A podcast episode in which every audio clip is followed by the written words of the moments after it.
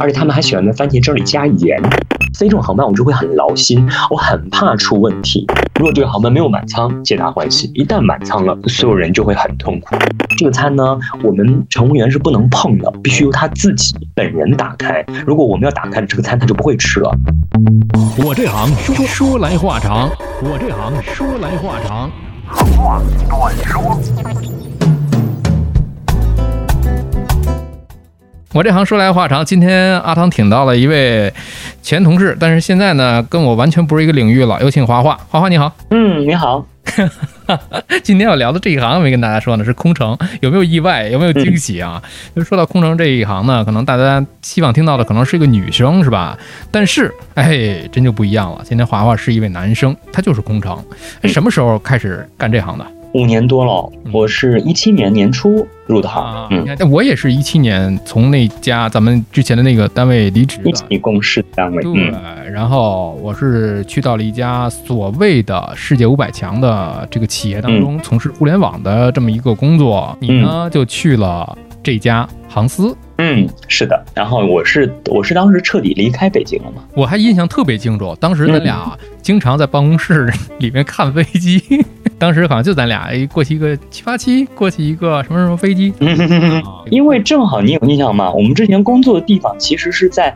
那个航道上，首都机场，当时还没有机场，对，正。在航行航道路途经的地方，所以而且那个时候你能看得很清楚，经常可以看到。其实对，而且特别正下方。就是后来我研究那个航道，它可能能够是准备进三六 R 的那条，可能偏东一点。你看整个朝阳东五环外，然后包括通州的一部分区域，嗯，那个都是它的通路，你能看得见。对，你你你能看得很清楚。尤其我们其实以前工作地方还稍微偏一点点，你要是再往东，就是离通州再近。一点点，就是通州和朝阳交界那一片会更近，能看得更近。我我家这边现现在是看到的，应该是最东边这一条，这一条航路，这条应该我看的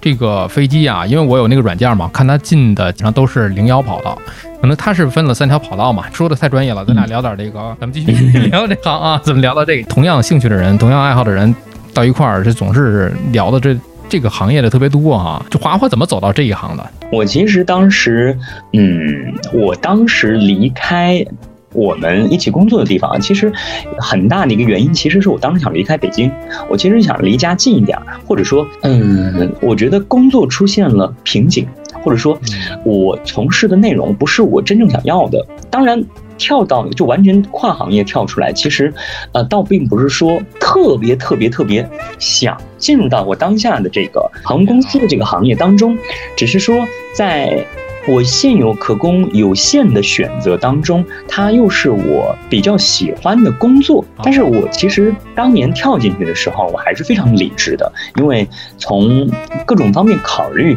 乘务员这份工作吧，谈不上很理想。但是我当时又没有遇到更合适的机会，或者我特别想去的平台，我一时半会儿去不了。但是你又有生计方面各方面的压力考量。但其实说实在话，就是跳到我们行业当中，跳到我们公司来说，其其实不是一件很简单的事情，因为它淘汰率太高了，就是整个面试的淘汰率。但我其实一路面试，我就觉得还非常的顺利，就我觉得是缘分吧，就进来了。当时也选择了不少的这种工作机会啊。嗯，不过我我在那个阶段啊，就是面试航空公司，说实在话，我几乎没有面别的公司，就只面了我现在的东家，就那么一家。我早年前可能面过比较多的公司，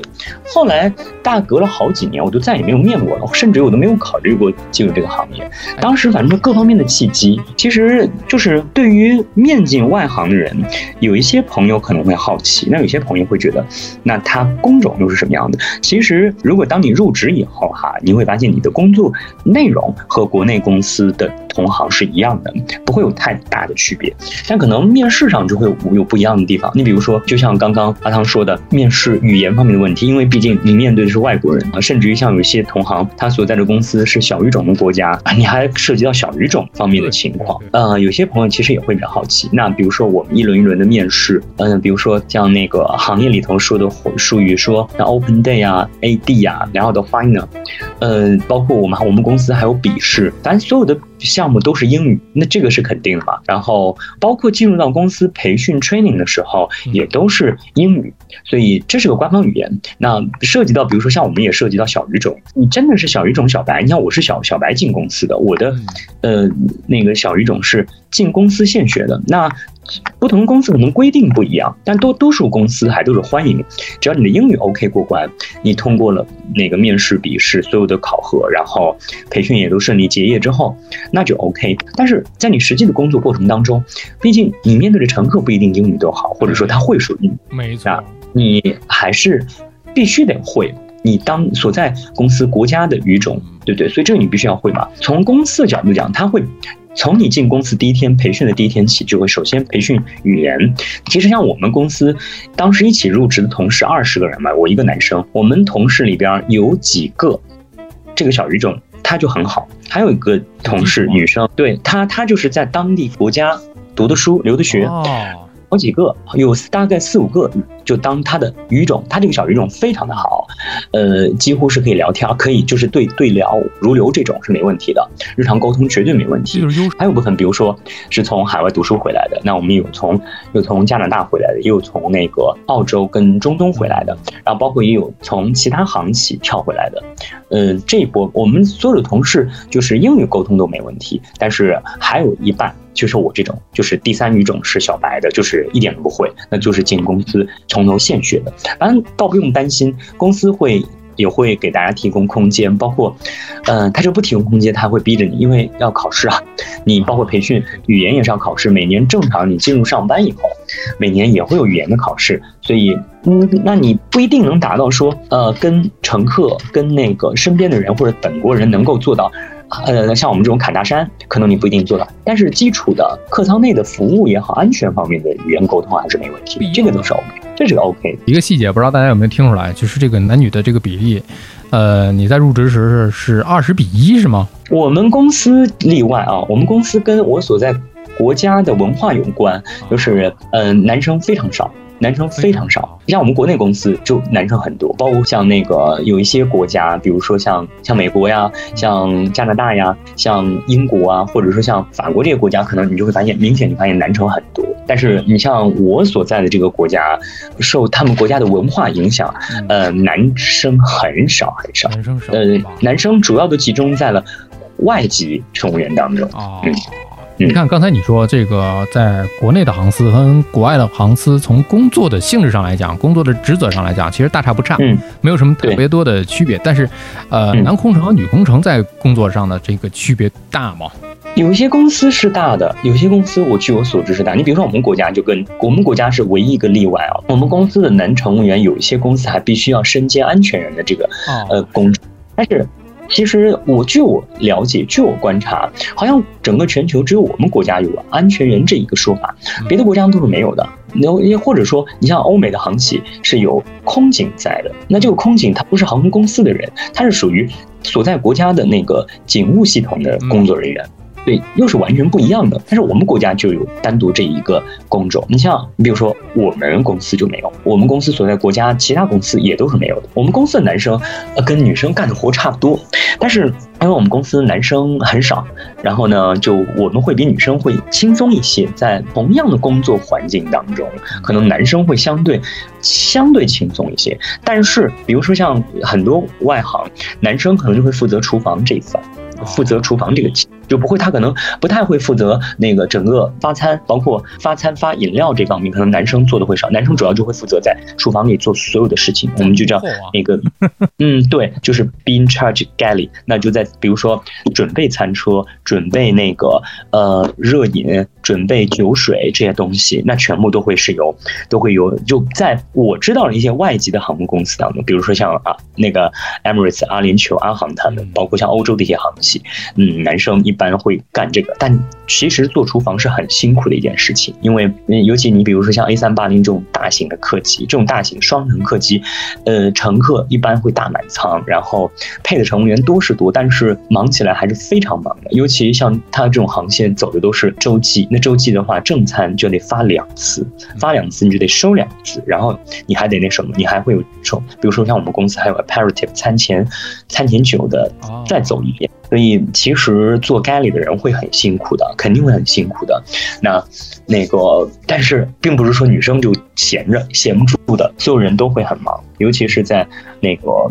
人满仓的时候，在当地旅游旺季的时候，或者商务旺季的时候，会很会很忙很忙。虽然你看这个厨房啊，它跟酒店的厨房它就不一样了，不是那种嗯啊明火大火啊，有很多。局促的空间，非常小的一个空间里边，你去三八零的话，它的乘客数量，你想两层加一起的话，那是相当多的呀。而且我我刚刚说的只是经济舱的服务流程，你比如说像 A 三八零这种超大型客机，还有商务舱和头等舱，对吧？那它的服务流程会更加的繁琐，会更加的要求更严、更多。作为该里的人，要求就会更累。说实在话，你比如说像我们公司，其实也是为了控成本。嗯，像商务舱，你比如像我们公司要飞北京。用的是七七七三百一啊这种机型，那头等舱和商务舱坐满七十二个人，我们公司其实配的乘务员就比较少，我们公司只配了六个人。大家看着六个人还挺多的，其实真的叫从头忙到脚，所有人都要人仰马翻。因为你除了你比如说 Galley 这个人负责 Galley 这个人，但我们公司不会指定说男生就做 Galley，我们公司不会，我们公司是看当班的乘务长这 person 来指定谁来做。那这个班的人不管是谁做，都会非常的累，因为其实六个人看着挺多，其实一点都不多。按说应该再来一个人会好一点点，尤其像我们公司飞北京那个航线，又是个商务班，又是个白天的航班，大家都是不怎么睡觉的，或者说他本来飞的也没有特别长，飞的时间也不是特别的长，没有那么长。那个航班上还有那个免税品的销售，然后北京的航班乘客，呃，我们国人还特别爱买东西，所以就会更忙。最夸张的时候是一直忙到了。落地了，那个我们有同事负责使那个 sales 的人还在，就已经落地了啊，就是那个舱门都打开了，我们同事还在那儿卖免税品，因为免税品没有卖完。你可想而知，那个航班有多么的忙。按正常情况下，门打开之后，当然这个同事是没有负责门的，他没有门安全方面的职责，所以是合乎工作规范的。但是你可想而知，正常情况下是不允许这个样子。但是那真的不行啊，你不能不卖啊，你不卖，人家乘客会投诉你的呀，对不对？是你工作职责啊，也并不是说我们工作慢，而是因为那天。实在是忙不过来。D 七七三百 ER 这样的机型，嗯，两个人负责一个餐车的话，双通道的话，真的是不够用啊。所以六个人是不够的。你像我们，比如说像那个航班，我们的乘务长，有的乘务长非常有担当，他就会说，我一个人负责二十个，剩下的你们几个人负责。其实分配一下，乘务长一个人负责前面二十个人，包括头等舱的十二个人，然后那个后面的六十个人，剩下的五个人来负责。这五个人当中有一个人是那什么，负责 galley 的，他是没办法出来的，因为 galley 会。非常，他负责所有的餐车准备跟酒水热饮全部的准备，剩下你算算看，就剩几个人了？就剩四个人了。这四个人要负责六十个乘客的所有大小事项，所以经常忙不过来的时候，我们还要从后面的经济舱再借人过来。那经济舱也很忙。但经济舱没有商务舱那么忙。经济舱我们那个机型乘客相对少一些，就只配了四个乘务员。那你想，他们四个乘务员也也是忙的时候也是顾不过来的，因为他也得有一个人负责该里厨房。他们实际上在过道当中发餐的只只有三个乘务员，你想想。所以而且经济舱的乘客也要买东西，也要也要也要买免税品。所以实在忙不过来的时候，我们就会把经济舱的乘务长拉过来帮忙。不帮忙的话，前面商务舱、头等舱的活是干不完的，你必须要在规定时间做完，所以这种航班就会非常的忙。嗯，那这个在外航的话，也是跟国内的航司一样嘛，有就是几号位、几号位之分。嗯，有，他们国内可能叫几号位，我们是分区啊，比如说我们叫 L one、L two、R one、R two，就你负责对应不同的门，忙起来一个人都跑不掉，每个人都会忙，因为你没有办法偷懒。比如说乘客在按铃。在按铃，那你你你虽然你可以，你可能没有去，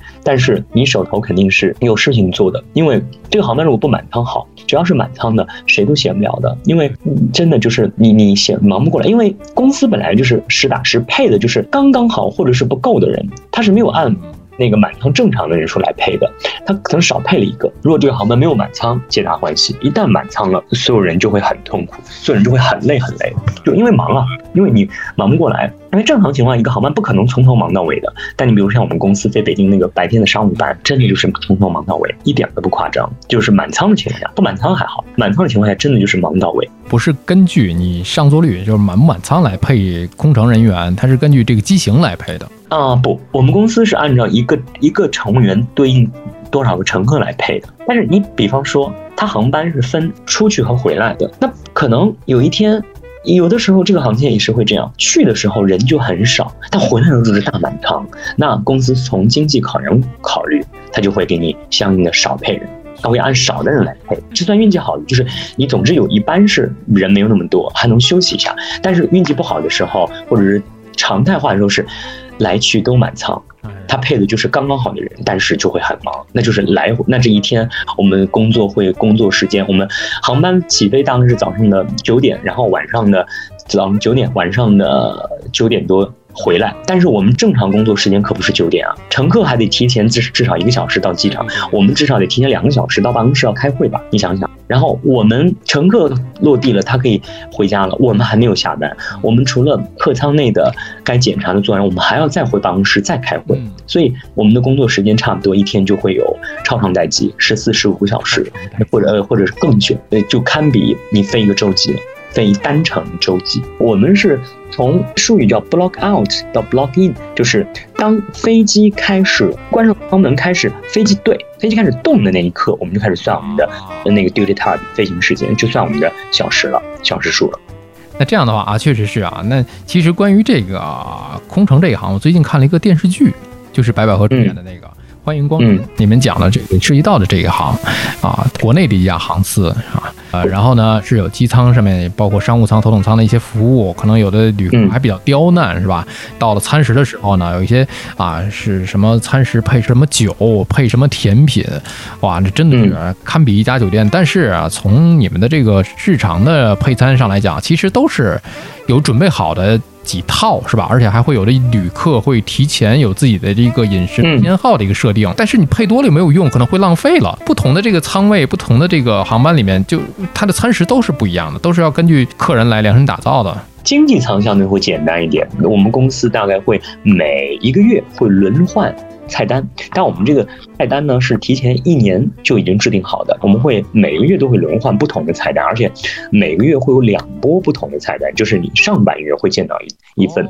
我们举个例子，比如说我们所在的国家到北京或者到上海去的航班回来的菜单是不一样的，然后每半个月都会轮换一次，就是一个月当中你会见到两四种不同的菜单，这是经济舱，商务舱也是一样。但是就像你比如说有一些乘客会有个性化的需求，还有一些乘客可能出于宗教的考虑，对，还有国家文化的考虑。比如说，我们我们公司针对这种特殊餐 （special meal） 就非常多。我们公司大概有小二十多种餐，包括还有涉的涉及到小朋友的，比如说，呃，小朋友的餐有很多，有儿童餐，有 baby 餐，还有针对小朋友的无过敏原餐，还有 baby 无过敏原餐，还有二十七种不含过敏原餐，有七种不含过敏，就它非常的多。包括你像素食餐，它也会分很多种，比如说有东方素食、印度素食，还有亚洲素食。那这些都是里边的那个有些东西没有，还有呃有一些素食呢是含奶淡奶的，有些素食是不含蛋奶的。还有你比如说像宗教性性方面的了，比如说呃穆斯林的餐，我们是肯定是有的。然后包括比如说像针对犹太人，还有犹太他们犹太人的餐，我们叫 kosher meal 也是有的。所以嗯，因为像他们 kosher meal 是最特殊的这个餐呢，我们乘务员是不能碰的，必须由他自己本人打开。如果我们要打开了这个餐，他就不会吃了。因为我以前觉得我们中国人应该信仰这个的应该不多。哎，我有一次碰到飞上海的航班，还就是有一家的中国人，中国乘。客他们就点了这个餐，而且他们真的就是犹太习惯，那就是必须这个餐他自己打开，不然我们我们不能打开。然后你像商务舱，它它的餐食就会种类更多，那针对 special meal 也会有很多不同。你像每次当我们登机的时候，我们就会跟乘客去确认餐。呃，经济舱经济舱，比如说有乘客点了订了预提前预提前预定我们的 special meal，那我们会跟他确认今天订了这个餐。还尤其比如说你今天你要，尤其是有一个餐是最敏感的，就是无过敏原餐。那我们还要问清楚，那您对哪一类东西过敏？比如说您是对坚果还是对鱼类或者怎么怎么样？这经济舱啊，如果说你要是对那个呃鱼类或者是坚果过敏的话，那不好意思，正好我们今天乘客普通乘客的餐里边是有坚果的，是有 peanuts 或者是什么，包括我们的主食可能有一个，比如说我们西餐是鱼，呃，我们可能需要跟您配合一下，比如说我们呢先给你上餐，那您先吃，然后等您吃完之后，我们把您餐收了，其他乘客开始吃饭的时候，我们给您提供一个口罩，您戴上口罩，这样。让吃餐对你有影响，或者你要是不介意，那我们不给你口罩你可以，但你要介意，我们会提前给你准备好口罩。那这个要提前跟他沟通好，然后那如果涉及商务舱又不一样，商务舱我们还要把做好摆盘，因为经经济舱但是就是我们提前 catering 公司已经帮你准备好了，我们不涉及到摆盘。但是如果说是商务舱的话，我们还要提前给他把它。盘摆好，可能就不是 catering 上来那个样子了。还有商务舱，商务舱同样的，比如说啊海鲜餐，那商务舱的规格肯定会比经济舱要高很多，所以都是不一样的。然后你还要跟他去确认，你要跟他确认，你看他到底订了什么餐。商务舱肯定整体的流程就会比经济舱会更复杂，那个就是你会，而且还涉及到配餐的问题。比如说一般商务舱它会配两种餐食，那有可能 A 餐和 B 餐当中它的比例控的不是特别的好，或者说这个航班绝大多数人都。选 A，但是 B 就不够，那这个时候就比较考验呃商务舱的乘务长的情商了。那他就得他就得考虑，我到底该跟谁商量？这个课他涉及到这个公司，有些人是不能动的。比如说我们公司的，比如说类似于每家公司的 VIP，你像我们公司的钻石卡，这种乘客你不能问他，即便他看你看着他，你觉得他很好说话，你也不能找他，肯定不可以。那还有比如说某某联盟的金卡，你可能也不太适合。还有你可能就要看面相，我觉得这个人不太好说话，我不要找他了。还有还有对吧？对都会。有的，就这个时候就会比较痛苦。那有的时候会出现这种情况，那没办法，那总有人，总有这个人必须要去的，你必须要去跟他去商量的。但多数乘客还是非常好的。那那真的没有的话，那你就再想办法呗。那你没办法，这个这个事情，那真让你碰到了，对吧？那也没办法，毕竟这个工作是跟人打交道的事情嘛。对对对对对，难点啊，真的是难点。因为你说头几年，我跟你说过那个，我之前在飞这个国泰航班的时候，嗯，是我。在之前嘛，会选择自己的这个餐食偏好嘛，然后给我呈现出来的餐跟我选的是一致的，但是并没有特别的 这种不合胃口啊，但是呃看着还不错啊，我忘了是什么一类的餐了，是低脂是什么东西？上来之后感觉哇，真的是不想吃。说实在话哦，就我不知道别的公司怎么样，我们公司的 special meal 其实没有普通 normal 的餐好吃哎，尤其我们公司还有在这方面做的比较极致，我也不能说极致，做的比较的好的什么，我们公司还有低盐餐、低油脂餐、低卡路里餐，你你听这些餐你觉得很好吃。你你说实在话，你觉得会好比如说 L F L S L C 还有低盐餐，说实在话，肯定没有普通餐不会那么顾及那么好吃。所以我们也见到过比较尴尬的情况，那就是有的乘客他他提前预定了，他说我想 unique，我想跟别人不太一样，然后拿来看，哎呀，我觉得这个餐不太好吃，说换你们普通餐，对他他他其实其实就是不好吃嘛，那。你说低盐、低脂、低 低卡路里，它能好吃吗？你就光我这么说，你都不用想它是什么样子，对吧？它肯定不好吃呀。那如果那天我们要正好有多余的餐，我也可以会给你上。可是，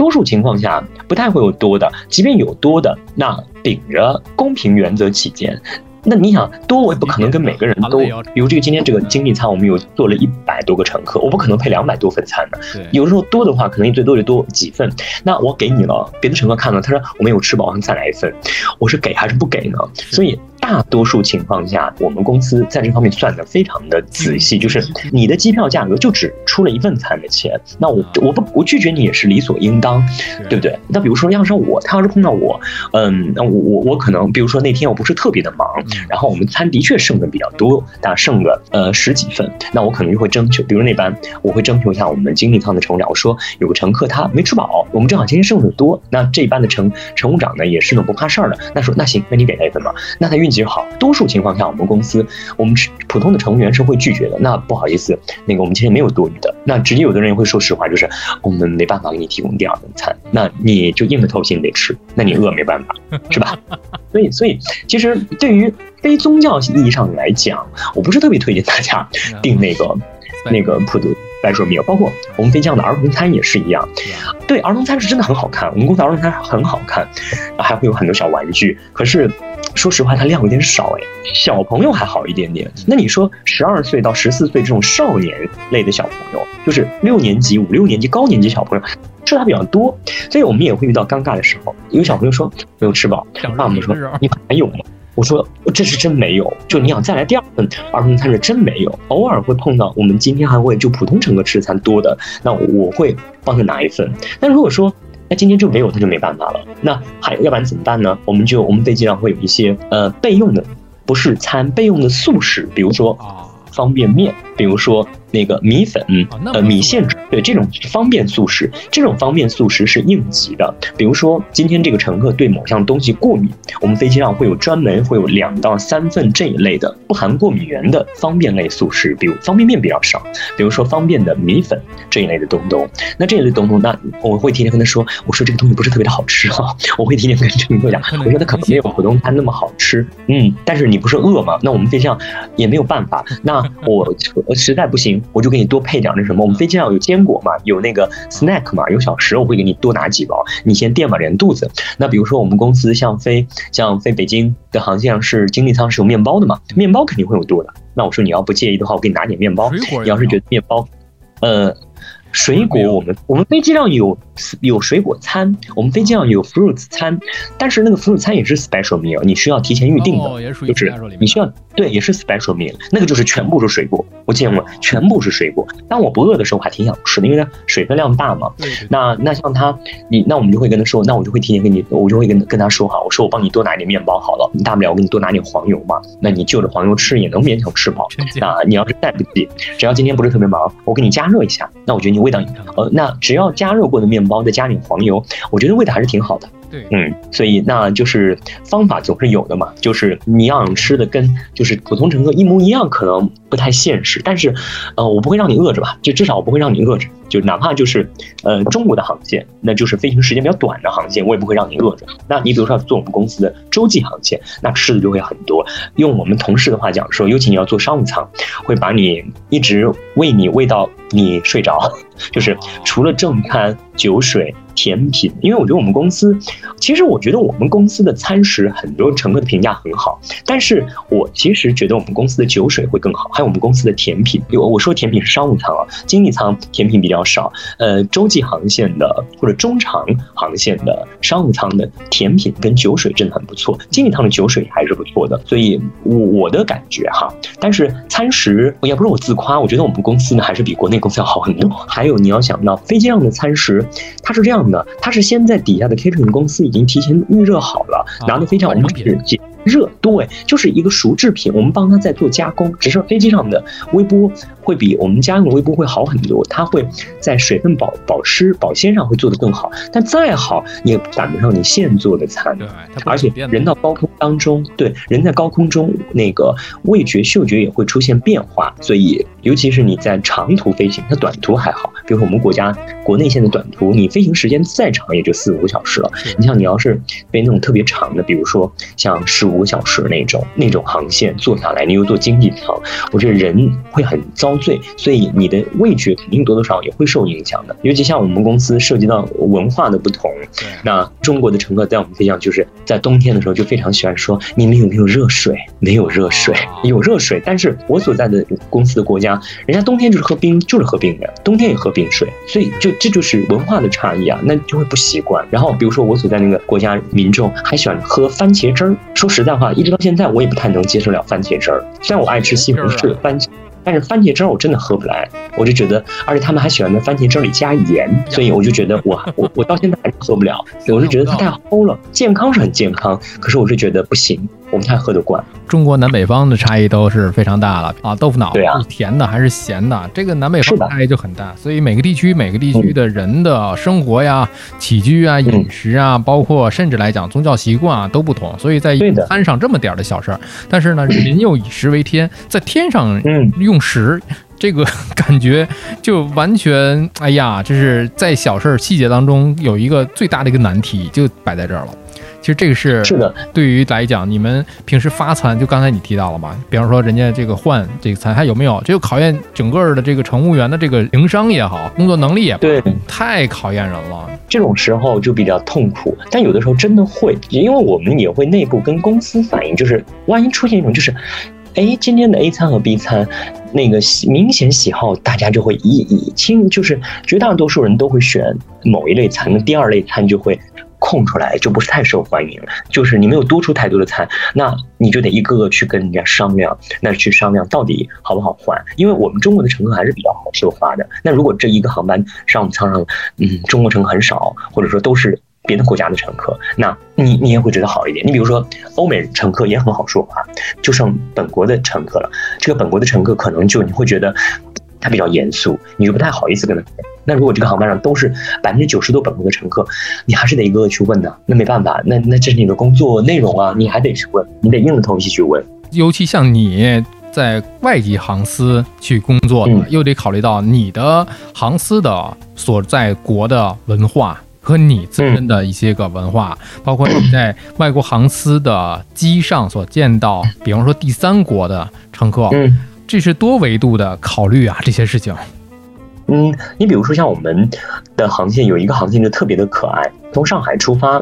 去我们的目的地，然后还有一些乘客可能会转机去别的国家。经常你会发现很神奇的一点，我们的同事，我们的外国同事也有点诧异，这个航班上非常多元的文化。就我拿我们中国乘客来讲，有我们中国大陆乘客，然后你也会见到 A、B、C。然后你也会见到一些广东一带的朋友，然后有一些 A B C 呢，他会一点点汉语，但他偏向于更会说广东话粤语。然后有一些 A B C 吧，一点点汉语都不会，他只能说英语。然后我们有的同事就不是我们中国的同事，就会很奇怪，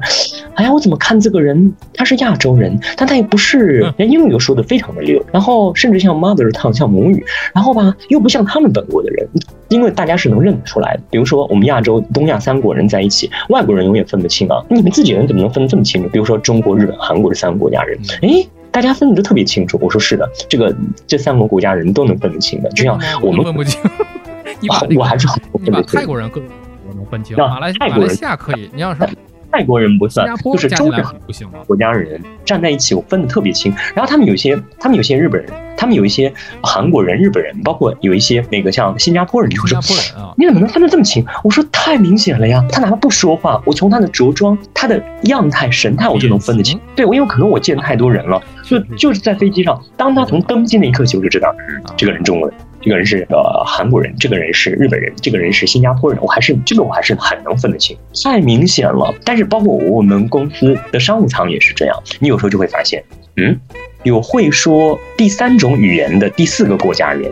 你可能会觉得有点诧异。就比如说，比方说，我我我无意中看到这个人是韩国人，我因为我看他护照是韩国护照，但是他会说日语，那他说英语，我觉得很正常。他竟然还会说日语，然后日语说的还非常的好，他还会说普通话。然后呢，但是他长得非常韩国，这我认得出来。我们这个当班上的乘务员就会有。好多国家，甚至有的时候还能见到我们公司曼谷 base，呃，泰国人，然后还有本国人，你就会发现这个环境非常的多元化，然后乘客也很多元化，然后你还能见到一波印度人，然后这波印度人呢还都是，呃，身份比较尊贵的印度人，然后他们的英语说的非常的好，呃，然后还会说第三种语言，就反正还挺可爱的，就是在我们在不同的航线当中会有很多，嗯，多元文化碰撞，这是这是真的，这你能感觉得到的。当然我说这是好玩的东西。你比如说，其实像我让我飞涉及到宗教国家，其实我会非常的紧张，尤其在发餐的时候。你比如说像印度尼西亚这敬畏还好，我是担心会出岔子，你知道吗？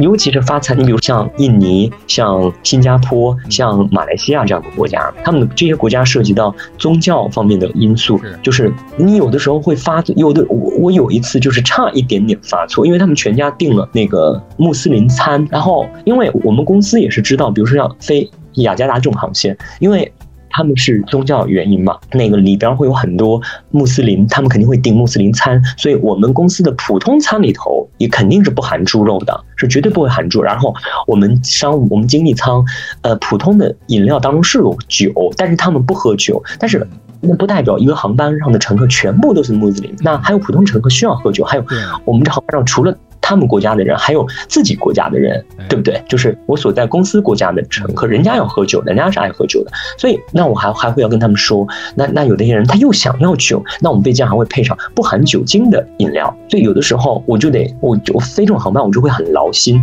我很怕出问题。你像那一次，就是我跟我们当班的经济舱乘务长，我们两个人一下子没有意识到，把我们普通餐发到那个预定穆斯林餐的那个乘客手上了，还是一家子人，然后他刚要吃，我猛的一把我就拽过来，我不我是，呃，我会很害怕，因为。它是对应好的。那天如果没有多余的航，没有多余的餐，他万一吃了这个餐，我就没有办法再发给别的人。万一这个航班要是没有多余的餐，那我跟当班的乘务长，以及我当班的经济舱的乘务长，还有。整个大的航班的乘务长，我们三个人以及我们整个机组下了飞机之后，大家就都要写检查了。这个事情就比较大，因为我们两个人是会拉上整个团队的人一起跟着我们